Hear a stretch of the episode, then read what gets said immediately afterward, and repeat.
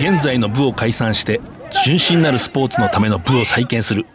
1936年東京大学ラグビー部有志。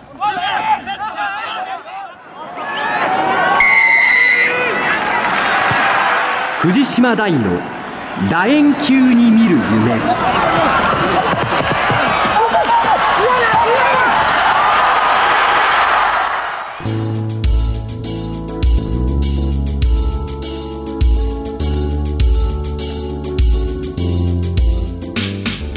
こんにちは。スポーツライターの藤島大です。第一月曜午後6時15分からラグビー情報をお届けしています、えー、今夜のゲスト東京大学ラグビー部のかつてフランカー背番号6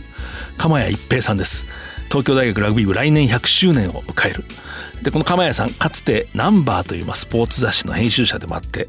えー、今はこう学校経営の方に関わっているということです。知られざる東大ラグビー部の世界後で紹介します。えー、まずはこの1ヶ月。今年限りスーパーラグビーを、まあ、除外となったサンウルブズ。8月の8日東京秩父宮ラグビー場でサンウルブズメモリアルセレモニーを開きました。会場には堀江翔太立川春道リーチマイケル稲垣啓太などなど、まあ、歴代のメンバーが、えー、集いました。サンウルブズ最多出場選手として朝原拓磨この番組にも来てくれましたけれどもが表彰されてちょっと嬉しいですね。ラグビー日本代表は欧州6カ国対抗勢にジャパンそれからフィジーを加えた8チーム。で11月からの開催がま検討されていた国際大会に参加を見送る方向になりましたね。新型コロナウイルス感染の影響で外国のスタッフの出入国だとか、まあ、準備ですね。国内での合宿の準備などなど、まあ、諸般の事情から断念したということです。残念です。やはりこの感染拡大に伴うスーパーラグビー中断を受けて、まあ、いわば代替の措置として始まったニュージーランドの国内コンペティションアオテアロアはクルセイダーズやはり強かったですね。連覇果たしました。ニュージーランドのウェリントンで9月5日伝統の試合北島選抜ですね。ノース、えー、南島選抜サウスの試合が行われました。こう伝統の一戦ですね。かつてアマチュア時代には非常に格の高かった試合です。まあ、オールブラックスの先行を兼ねた本当のトライアルマッチかというとまあ微妙ですけれどもそういうこう位置づけですね。注目されました。クルセイダーズの10番レッチーモ・ウンガのいる南島が勝利しました。ちなみにこのチームをどうやって分けるかというとその選手が初めてプレーした州の代表が北と南のどちらかにあるか。つまりスーパーラグビーの所属とはまた違うんですね。が基準になっていました。藤島大の楕円球に見る夢。この番組はラグビー女子日本代表を応援する西南商事の提供でお送りします。今ここから始まってゆくつながってゆく最初は日の当たらない存在だった。私の夢だけど今や世界が舞台となった。一人じゃない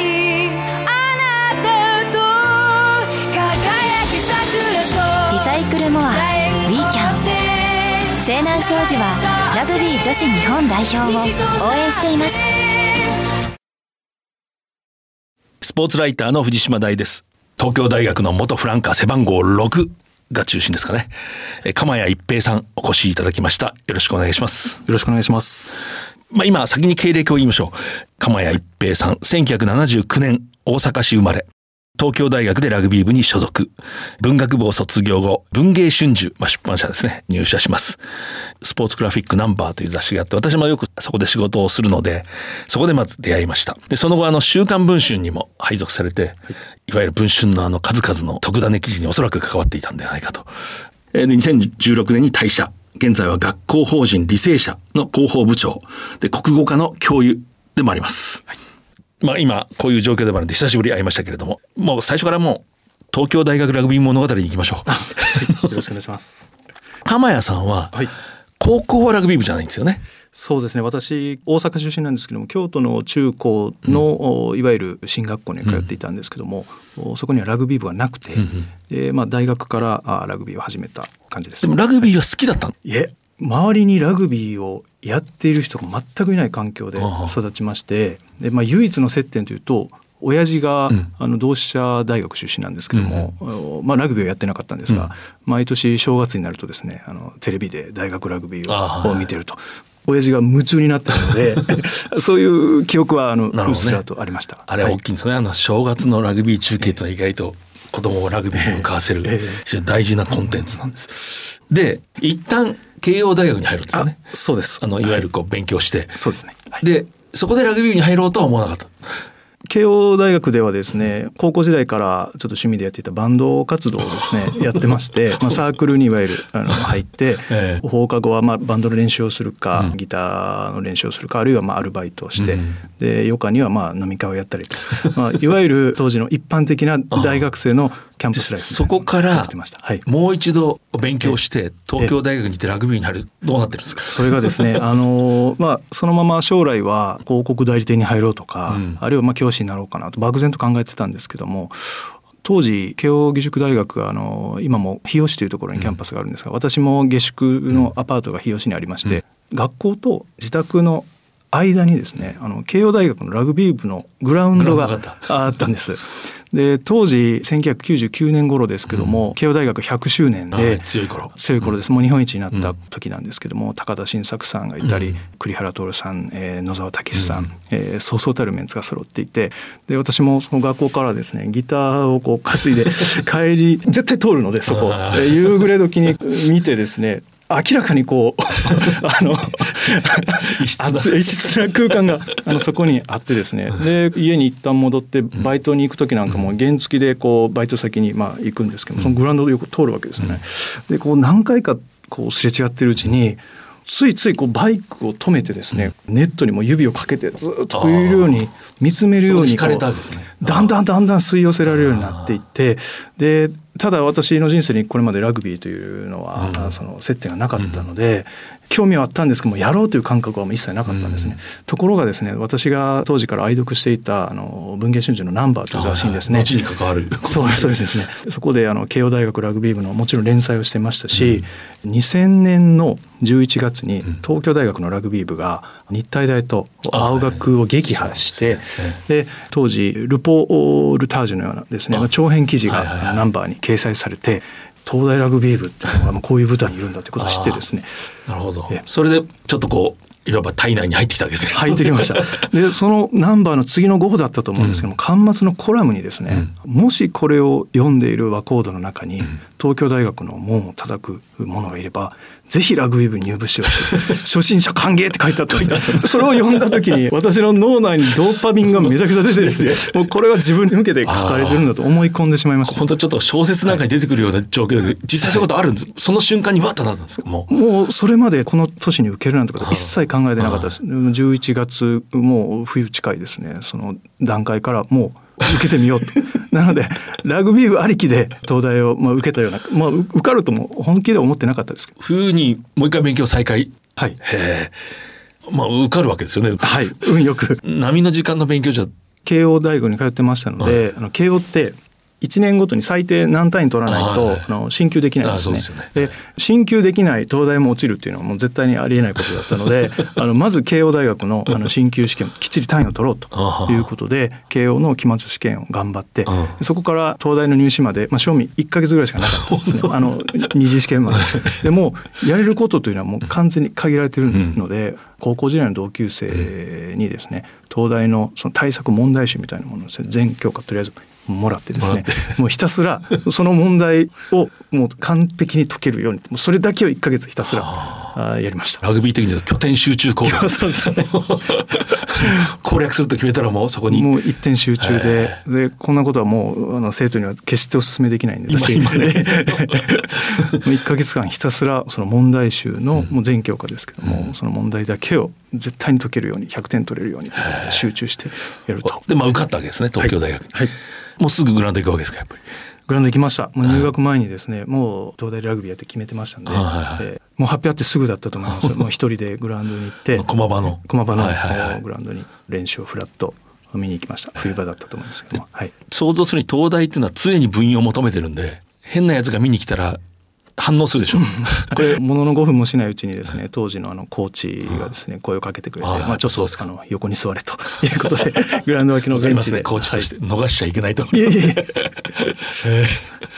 それであの当時のキャプテンだったのがですねあの平田さんといってですね、うん、あの国立高校を、私知ってあの藤島大さんの教え子国立高校の教えが東大の幹部になってたんですね、はい、そうです平田ねいい選手で。その日に東大のグラウンドに行った日に初めて僕ラグビーボールを人生で触ったんですけどもそそれを手渡してくれたのがその平田さんで、すごく哲学的なことをおっしゃるんですよね。うん、パスは愛だとか ステップは一瞬のひらめきだっていうようなことをこう実演を交えながらですねあの初心者の私に教えてくれてすごい素敵な言葉を使われるなって話していくうちに俺の師匠は藤島大さんっていうんだって、うん、これは藤島大さんのそうです。だから私ラグビーを始めた人生でラグビーボールを触ったその日から藤島大さんという 名前を刷り込まれてこれは出版社でね、はい、こうお互いにこう出会うっていうのも不思議なんですけど、はい、えー、平田っていうのはあの呼び捨てしちゃいますけど私は教え子なんてすごい上手で。いい選手だったんですね。ガッツもあるし、こうちょっとひょろっとしてね、はい、背が高いバックスで。僕は早稲田に入れようと思って、え早稲田でお前通じるから受けろっつったら、あの勉強できすぎちゃって東大に入っちゃって。今あの TBS で報道記者になって、でまあ入部したと。はい最初はまあ初心者でもありましたし、うん、まあ、ウイングフルバックだったんですね、うん、まあ本当に初心者から始めましたんで、えー、ラグビーのルールもよく分かってなかったんですけども、まあ、部員がなんせあの少なかったもんですから、1か月2か月経つうちに2軍の試合に出るわけですよね。えもう本当に衝撃で。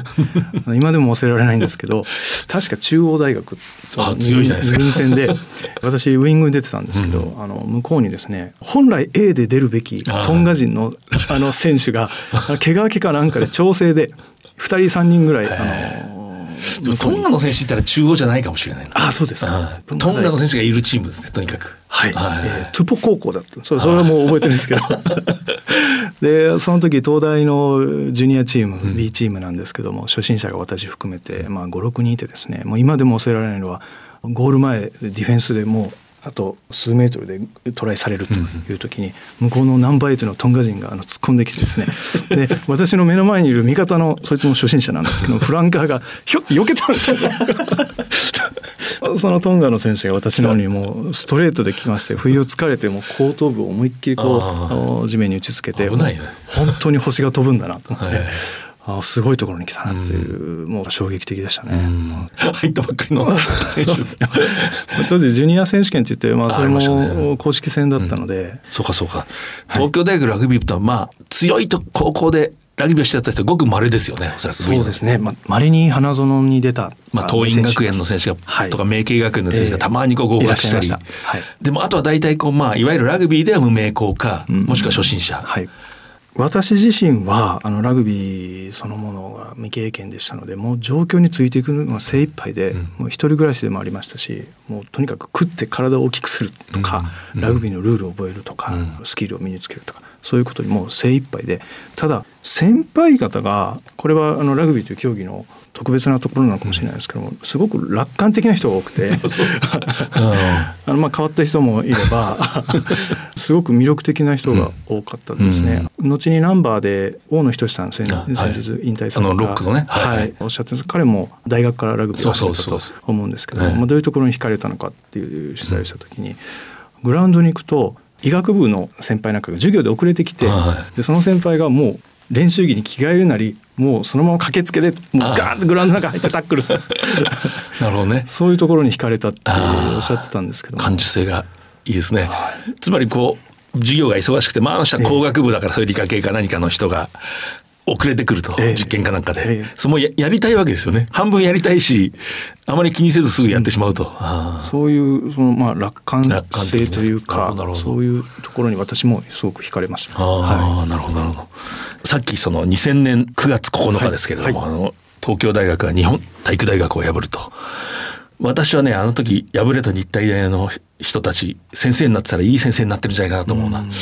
なんかこう人生っていうのはいろんなことがあるんだっていうね、ことを若くして知ってね非常にいい教員あるいはいいコーチになってるんじゃないかと想像しますけどもね。あの時私さっき言ったように国立高校の教え子たちがいたんで、はい、こう関心持って見てたんですね。で勝ったって聞いて試合が終わった後彼らが僕の教え子たちが東大のこうビデオを送ってくれたんですね。はい。日体大に勝った試合、はい、それはこうテレビの中継じゃなくて部員が多分撮ってるこう手で撮ってる結果が分かってる試合をこう見るんですけど私、はい、早稲田のラグビーのどっかそのまあそういうこうミーティングルームみたいなので一人でこう見てたの、はい。こう試合前のこうウォームアップしてるところから映ってるんですね。こう、え海老名って神奈川県海老名競技場。ちょっとこう明かりの具合も薄暗いんですけど。そうでしたね。もうその時ねなんか起こる雰囲気がこう漂ってるんですよね。東大日体大を破るってねこれまあ事件ですね。事件が起きたわけですけれども。それも一つの縁だったわけですね。でもこう人生が変わる。まあ、そそこで東大が 特集されて。えーそうですね。ナンバーに特集されることによってこう一人の若者の、まあ、歩む道が変わったというかまあ豊かになったということでしょうね。東大ってこう割と単調なことを一生懸命練習するって僕はイメージがあるんですけどどうでしたか？入ってみて。そうですね、まあ猛練習には違いなかったと思います、うん。あの私が入った当時はですね。初心者の、まあ、いわば一浪したような形の1年間しかも勉強ばかりしてた、はい。勉強とバンドをやってたええ。人間がこうレギュラーになっていく、はい。途中でそれただならぬことが起こるでしょやっぱり。そう。部員数が足りなかったという、えーまあ、運もありまして、最初はまあバックスだったんですけども、タックルだけお前はしとけということなのか、フランカーにコンバートされまして、幸運にも試合に出させていただいたんですけども、2年生の夏合宿でコンパートされて、その1か月後にはですね秩父宮競技場で早稲田大学とはい。公式戦はいはい対抗戦 A の試合を戦うことになりました。それはだから2002年ですかね。それ2002年です。私はい。今日のね私この番組ちょっと不思議なんですけど編集者とライターの関係あるいは酒場の友としてある程度知ってる人の知らない話を聞くっていうね。あのもちろんアウトラインは知ってるんですよ、はい。例えば慶応から東大に行っても細かい話までそこまでやっぱりなかなか聞かないんで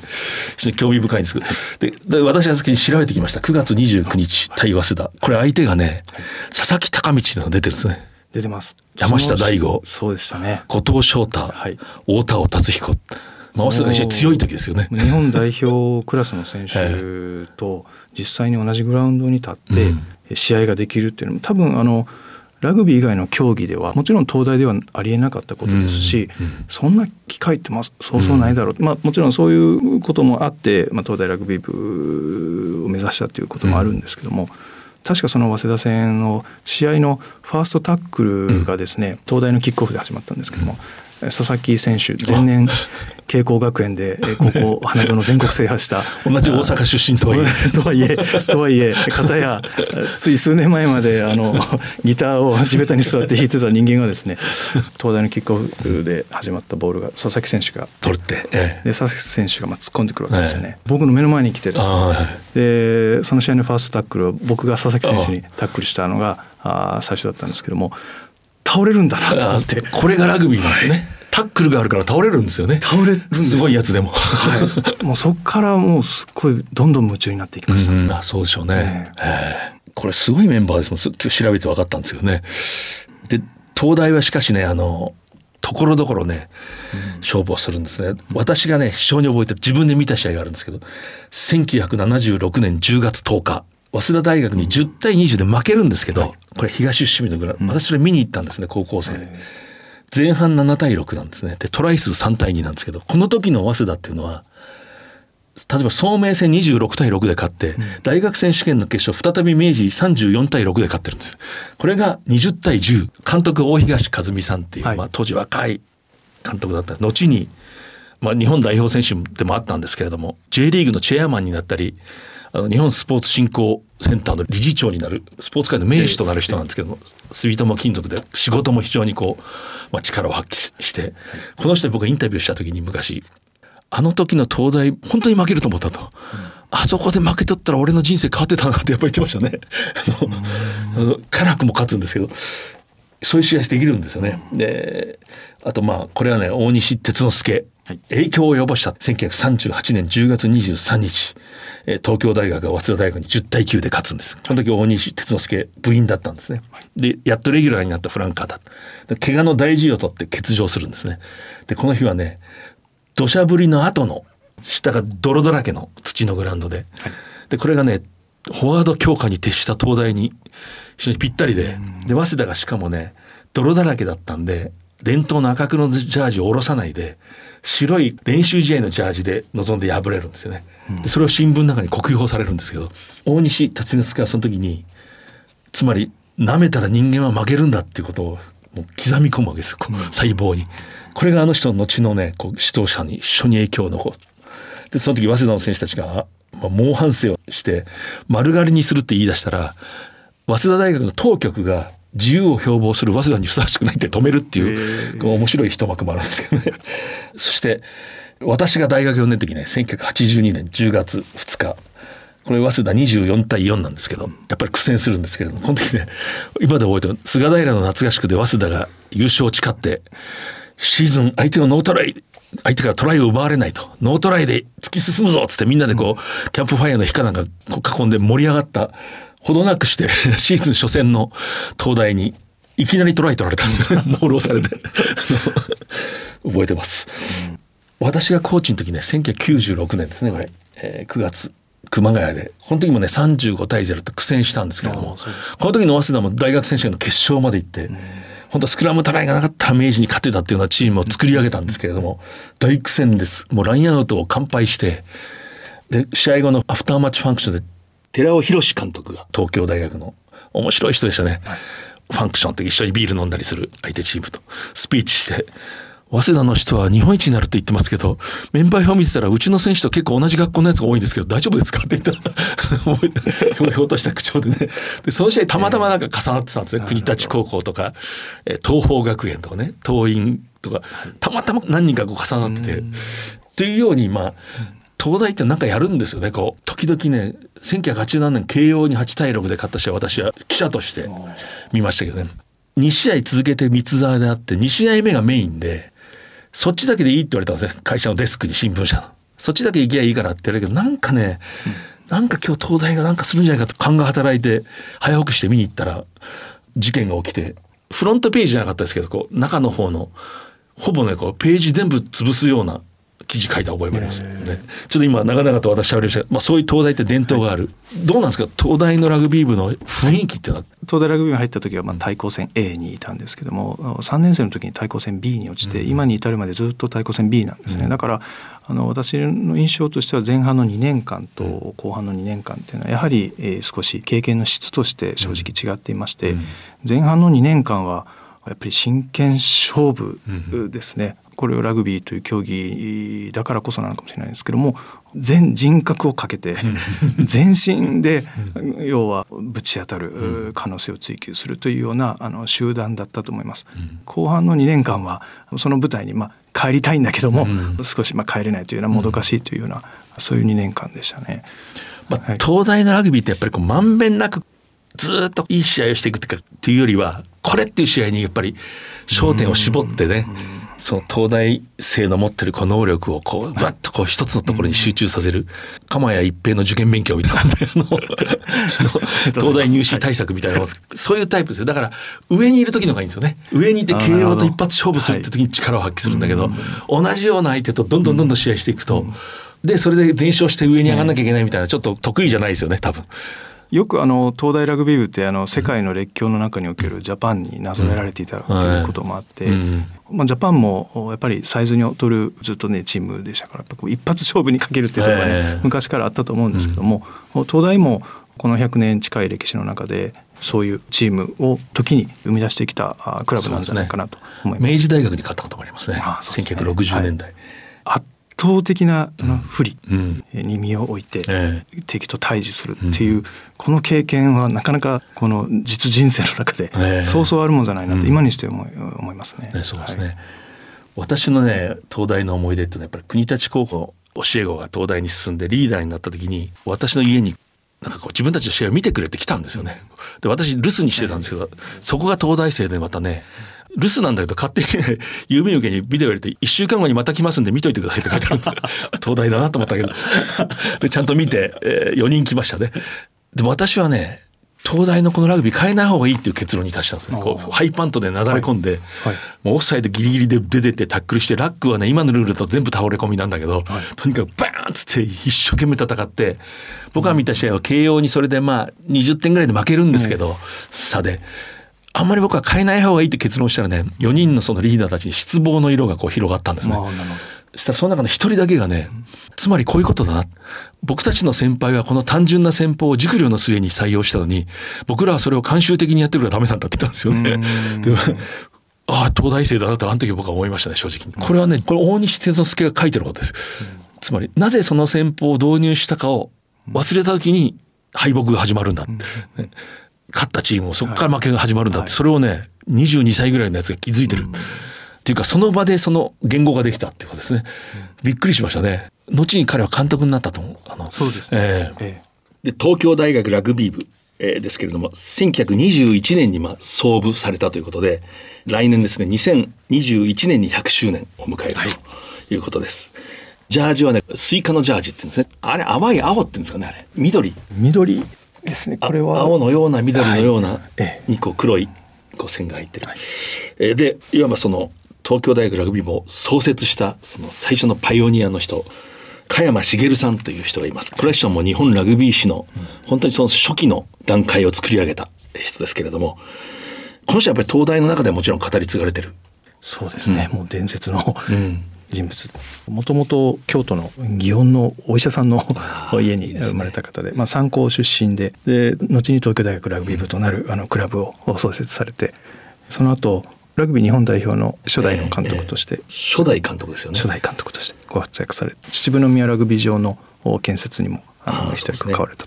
いう方です。あのはい、1924年大正13年ですね。この人がラグビーという本をはい。ものすんですこう、はいこれがもう本当にこう日本のラグビーの最初にみんなが買って勉強した本ですねこう学生たちが、若者が。でその後イングランドにね、はい。でハレクイーンズとリッチモンドというクラブにこう、まあ、いわゆる見習いのような形で入っていって勉強するん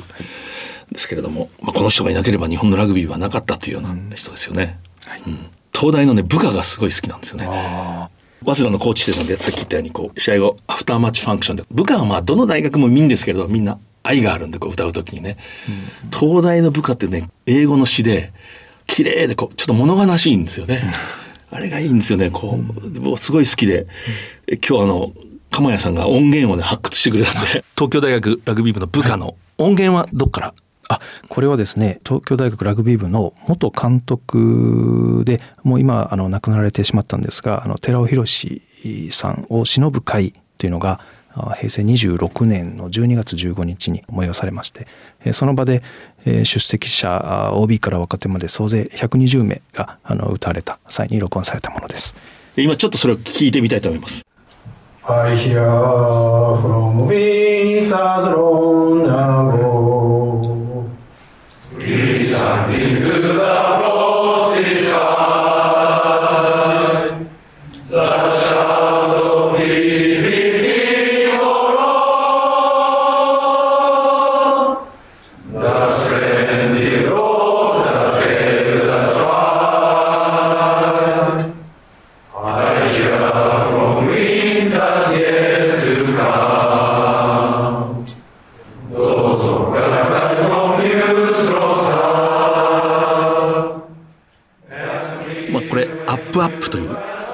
トルなんですけれどもこれやっぱり入部すると、まあ、覚える。そうですね。自然とやはり試合のたびに公式戦のたびに、エールって呼んでるんですよね。確か東大の人たちは。エールとも呼んでましたし、まああーそうですね。まあ部下というふうに普通に呼んでたと思います。いわくあってさっきの加山茂さんが東大のなんかこうキャンパスの中かなんかで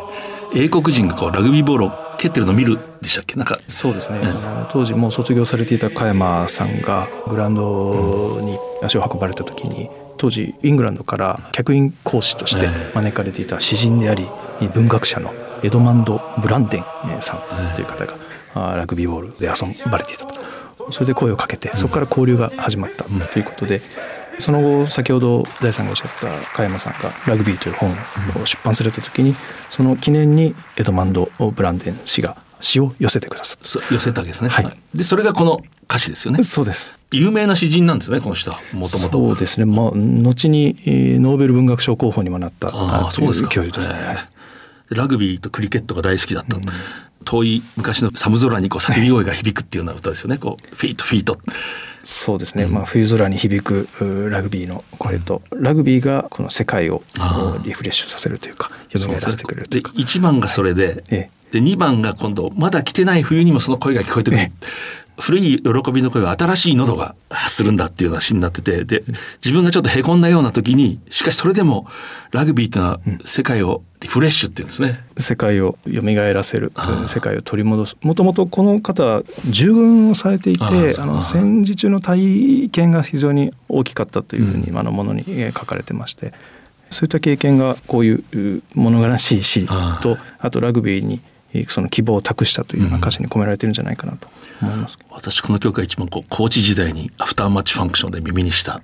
一番好きなこう旋律というかああそうですか。部下で、これも部員が作曲するんですね。渡辺亮さんっていう。そうですね。なんかギターとピアノが弾ける人が当時いたらしくて、はい、これがまた素晴らしいこう旋律で、うん。大体こうスポーツが何でも分かるかいいっていうのは私も嫌いなんですよね。あのニュース番組でスポーツコーナーですとなんかニコニコした人が出てきて弾むような感じが、スポーツがちょっと物悲しくてもいいじゃないかってよく思うんだけど、そんな歌ですごい好きで。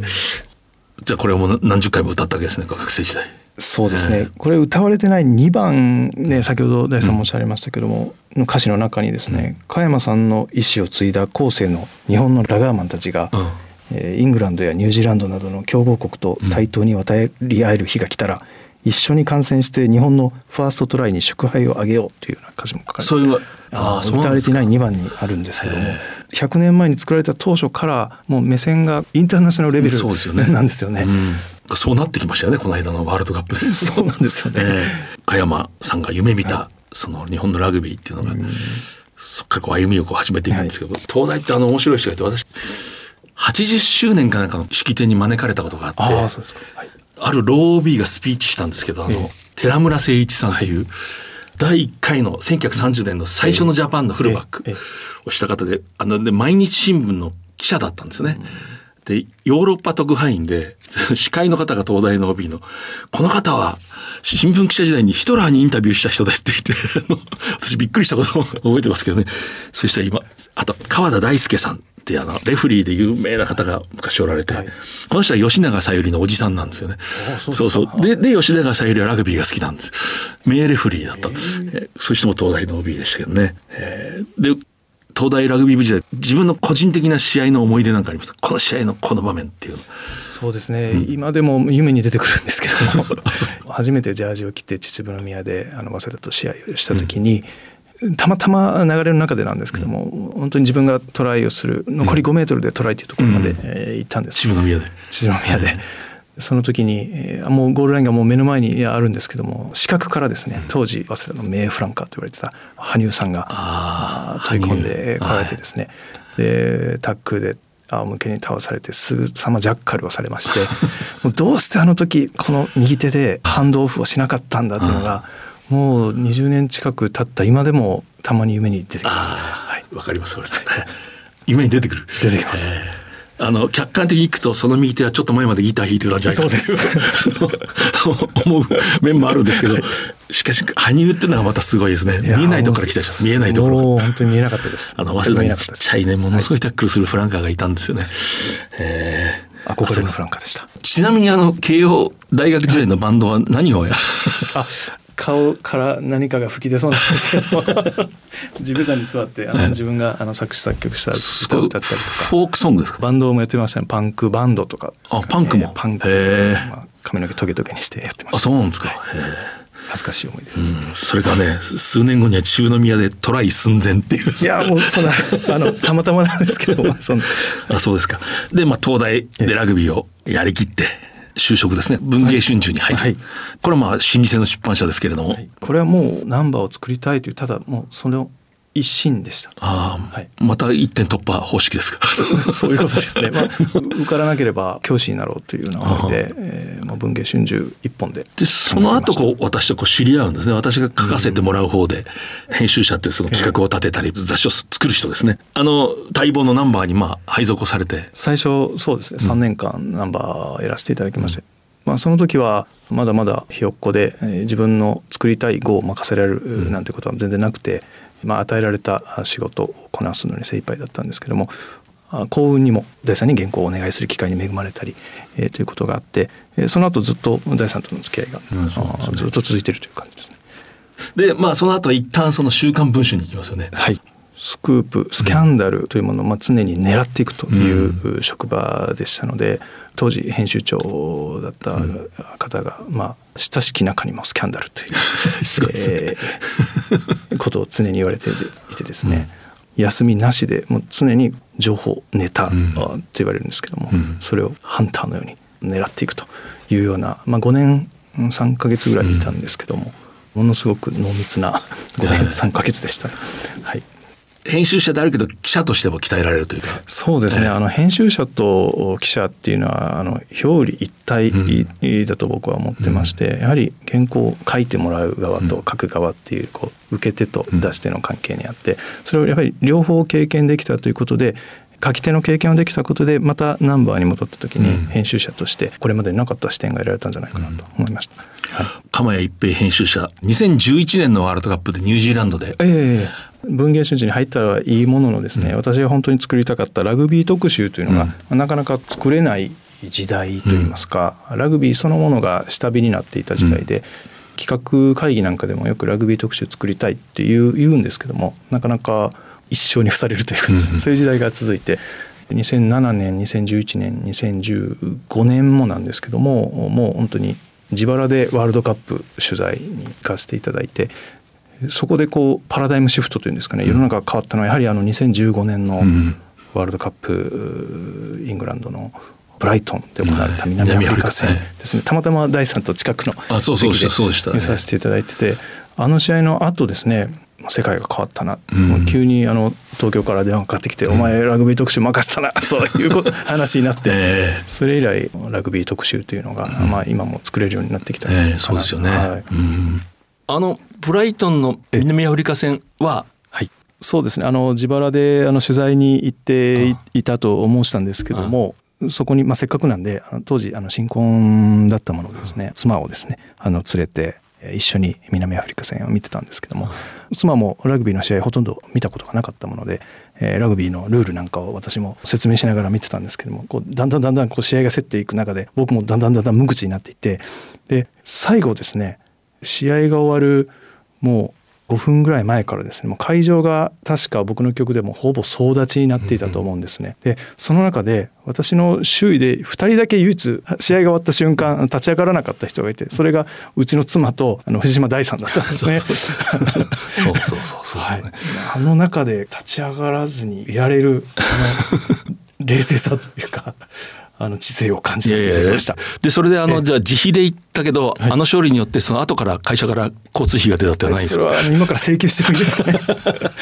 そうなんです残念ながら。えっと私と東大ラグビー部ってまあ先ほど言ったように教え子たちが行った国立高校で、まあ、自分がラグビーを指導した選手、はい東大に進んだということもあります。あともう一つ東京大学ラグビーの人に頼まれてホームページにこう寄稿したことがあってでそれは私の著書のまあタイトルにもなったんですけど人類のためだっていうね、はい、エールを送るような東大のラグビー部ってやっぱり世の中にとって社会にとって必要なんだと。人間の社会にとって必要なんだっていうような書いた覚えがあります。読んでいただけました？あもちろんです。今日はあのぜひリスナーの方にも知っていただきたいと思いまして私朗読しようと思いまして資料を持ってきたんですけども 東大ラグビー部の部員のためにですね藤島大さんがご寄稿くださった「人類のためだ」という文章の終盤の最後の段落ですかね、えー、ちょっと読ませていただきます。そうですかすみません、えー、東大生は絶対に真剣勝負のラグビーをすべきだ。実際にその道を選んだ部員諸君は幸運なのだ。いつか何がしかの役を得て国連本部の密室で雄弁にして老会でなるフランスあたりの大臣と一対一の交渉に臨む。そこで負けない。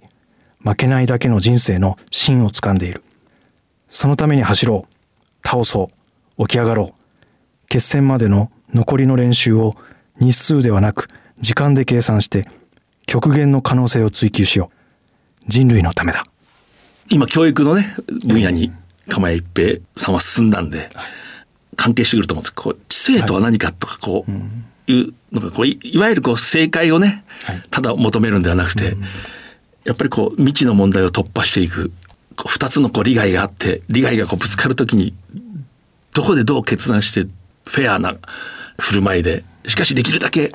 うまくこうものが進むように、まあ、説得をしたり判断をしたり多分そういうことで大事で、ね、それはもう別にどこの大学だろうが全ての人に共通なんだけれども、まあ、一つの象徴として東大の人は大事だなってこう思いますね。ありがとうございました。この中にあの可能性を追求しようという言葉が出てるんですけども、うん、私も現役時代に当時の監督さんだった斉藤監督っていう方がいらっしゃって、うん、本当に断るごとに君たちは可能性を追求するんだということを言われていて、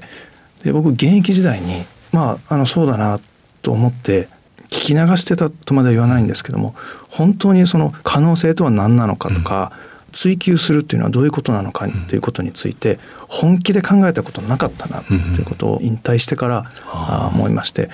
でそのことがいわばあそういうことだったのかって分かったのが2015年のワールドカップの南アフリカ戦でした。やっぱりこうそれまで勝てるわけないっていう、私自身も実はそう思ってましたし、もう絶対大きくて速くて強いこの一流の南アフリカにえー、勝てるなんてわけないって思い込んでいったのはでもあの当時ジャパンの選手たちは違っていて、うん、あのインタビューする中でも山田選手とか堀江選手とか、うん、五郎丸さんとかリーチ選手とかいや俺たちやるよ悪いけどっていうような雰囲気が漂ってたんですよね。うん、あこれはかっこいいなというか、その試合中僕前線はするだろうなと思ってたんですけど、あこれ勝つなと思ったのは試合に勝った後だったんですね。恥ずかしながら。面白いですね。勝った後に勝つなと思った、はい、それは本当に今でも強烈な印象に残ってます。でその時に振り返ってみてあの時東大ラグビー部の斉藤監督が可能性を追求しろって言ってたのはあこういうことだったのかっていうのが初めて腑に落ちたというか、勝てないわけないなんてないんだ、うんっていうようなことを学ばせていただいてそれは別にラグビーに限ったことじゃなくて、うん、まあ、本当に人生のあらゆる局面において言えることでそれも私がラグビーから学んだことですし、うん、それをできるだけ多くの後進に伝えていきたいなという思いでなるほど、はい自分たちだけ信じるってとこに行くんですよね。やりきると、うん、準備をね、えー、信じるってことなんだけれど、えー、信じるための準備がいるし、うん、何度か東大がかつてですね自分たちよりも強い相手を倒してきた時の東大の先輩たちの雰囲気ってそんな感じだったのかなというふうに思いましたもうやりきって。悪いけど俺たち勝つよっていうような雰囲気だったと思うんですよね、あかっこいいなと思います、はい、慶応の練習見てなんか震えて夢中になってナンバー読んで震えて それでこう人生を決めていくってやっぱそういうなんか迫力ありますね。で今その、はい、まあ、きっと好きだった仕事を辞めて、はいえ。ー、まあ、履正社っていうところ。はい、そうですね。あの学校法人履正社という、うん、ここも2年後に創立100周年を迎える学校法人なんですけどもたまたま家業でして、うん、そこをまあ継ぐという形で、うん、大阪に戻ることになりました。今教育の分野にはい、今こういろいろラグビーが好きだということが関係してきますか、えその教育という。ことに。そうですね、うん、まあ、特に最近思うのはですね、まあ、今年から大学入試というのがまあ大きく変わってきたりしてるんですけども、うん、今の世の中というか教育界もその大学入試に合わせて現場が変わってきてまして、うん、これまでの教育ってその正解を覚えるっていうことに、えー、すごく注力していただきたかと思うんですけども、やっぱりこう社会が多様化して複雑化していく中でこれまでの正解が正解じゃなくなってきている。で社会に出てからも正解の方がきっとまあ少ないという世の中になってきてその正解のない問題っていうのを解決していくとかあるいは今正解はないけども自分の選んだ道を正解にしていくっていう能力。これは第さんがよくお書きになっている何のためにラグビーをするのかっていうことに通ずると思うんですけどもそれはきっと知性を磨くとかそういうことだと思うんですけども今の教育の流れにラグビーという競技がすごくマッチしてきたなっていうのはそうですか。すごく思いますね。未知の問題をまあ突破していくっていうこともあるだろうし、例えば東大が慶応と一発勝負してやろうって時に普通では勝てないわけで、ものすごい考えるわけですよね。こう。で正解はないんですよ多分ね。はい世界の先端の仕組みをシステムでいったら多分そのままただ負ける、うん、かといってここまで割り切ったハイパントばっかり決定いいんだろうか。いやいいかもしれないってこれは正解がないわけですよね、うん、それすごいいい経験なんだろうと思いますね、うん、であの履正社医療スポーツ専門学校っていうのはあります。はい。であそこにスポーツ外国語学科っていうのを作ったんですよね、えー、今年の4月に、あの開校した学科なんですけどももともと履正社医療スポーツ専門学校という、まあ、系列の専門学校があって、スポーツ指導者の専門資格あるいはトレーナーの専門資格と医療の専門資格が取れる学校なんですけども私あの文藝春秋で取材していく中でスポーツ現場でその英語を使える人というのが今あの非常に足りていないということを目の当たりにしてきたもので今この学校でこの子たちが英語を身につければきっともっと可能性が広がるし、えー世界が広がるんじゃないかなと思って新しく開校することになりました。これなかなか面白いなと思うんですね。ある特定な分野と例えば語学を結びつけていくというのは発想としてなんか鋭いなって私はこう直感的に思ったんですね。あそれもやっぱりラグビーの取材でうんやはり目の当たりにしたというかあの学ばせていただいたあことですね特にラグビーってあの国際化がいち早く進んでいる競技だと思うんですけども、そういう人材いないかなっていう方が何人かいらっしゃったので、ピンときました、はい。あのジャパンで通訳をされてたこのスポーツ外国語学科の学科長に前回のワールドカップまでラグビー日本代表の通訳をされていた、えー佐藤秀則さんをお迎えして今4月から1期生がね。楽しいですね。はい学んでます。はい。ぜひあの東大の部下を翻訳するところから始め いいと思いますね。頑張ります。履正社のそのホームページがあって、はい。こう文章を書いてる。あそうですね。最近ちょっと筆が止まってしまってるんですけどもこの学校にどういうう先生がいて、えーどういう卒業生がいて、うん。えーどういう生徒がいるのかっていう人に迫るような記事をですねなるほどなるほど。まあ昔撮った絹塚ではないですけど、は記事にしてホームページでアップしたりしてます。まあやっぱり人間というのは人間に関心があるんで、うん。確かに学校に関心を持つのも人を通してですよね。それはそう思いますね。あとまあ履正社というと高校のその男子の野球、はい。まあ、公式え野球ですね。いわゆるい。わゆる甲子園の野球えのまあまあ非常に強豪なんですけれども、履正社という名前をもし知っていただいている方がいらっしゃるとすれば野球部の力というのは大きいんじゃないかなと思います。はい。そうするとこうリスナーはラグビー部は作らないのかってきっと思う人がいると思うんですけど。はい。近い将来。あそう。きっと。あそうです。か。ええ。はいいい部下を作ってください。で今日はゲストに、まあ、東京大学のラグビー部それからまあスポーツ雑誌の「ナンバーの編集部にもいたで今履正社という、まあ、教育の、まあ、前線におられる釜谷一平さんでした忙しいところありがとうございますどうもありがとうございました。今ここから始まってゆくつながってゆく。最初は日の当たらない存在だった。だけど今や世界が舞台となった。一人じゃない。あなたと。輝き桜リサイクルモアウィーキャン西南商事はラグビー女子日本代表を応援しています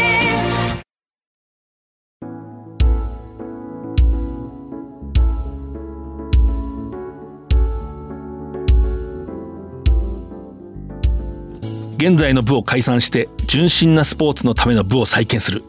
これまあ1936年の東京大学ラグビー部のまあ有志ですね。東大のラグビー部が一応力を落としてこの頃低迷を続けてこれじゃいけないということでねまあこう有志最終的に部員は2人になるんですけれども最初は。一旦解散しようと決めるんですね。そして立て直すんだと。この時にね、まあ、東大らしからぬというか本当は東大らしいんですけれども実はそこが今日のテーマでもありましたけれども知的な分野から攻めるんじゃなくてまずもうガッツのあるやつでやるんだと。根性のあるやつで根性のある練習をしていくんだということを決めるんですね。そして猛然と立て直していくと。そしてこの2年後1938年の10月23日早稲田大学を破る、まあ、10対9で破るんですね。そういう歴史上の事件が発生するわけです。結局そのクラブの長い歴史っていうのはこういう人たちがいなきゃダメなんですね。こうなんとなく弱くなった時まあいいやと思ったらそのまましょぼーんとしてしぼんでしまうんですけども時々こういう人たちが出てきて